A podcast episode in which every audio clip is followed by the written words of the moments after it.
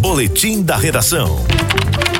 O Tribunal Regional Eleitoral da Paraíba rejeitou na tarde desta quarta-feira os embargos de declaração impetrados pelo ex-governador Ricardo Coutinho, que indeferiu o registro de candidatura do petista ao Senado Federal, devido à condenação de inelegibilidade por abuso de poder político nas eleições de 2014. Ele questionou os autos da decisão proferida pela Corte Eleitoral, alegando contradições e omissões no processo, os quais favoreceriam o deferimento da candidatura do candidato do PT. A defesa defesa pede que as omissões apresentadas na decisão sejam sanadas, para que os efeitos legais do processo sejam empregados. Caso contrário, Ricardo pleiteia um pronunciamento explícito dos, temas levantados. Mais cedo, o ministro Benedito Gonçalves, do Tribunal Superior Eleitoral, rejeitou um pedido de liminar ingressado pela ex-prefeita do Conde, Márcia Lucena, do PT, contra a decisão do TRE-PB que indeferiu a candidatura da petista à Assembleia Legislativa da Paraíba. Além disso, determinou a imediata suspensão do repasse de recursos recursos do fundo partidário e do fundo especial de financiamento de campanha, sob pena de 100 mil reais. A defesa de Lucena também ingressou com um recurso ordinário, que ainda não foi julgado. Leonardo Abrantes no H, o dia todo em uma hora.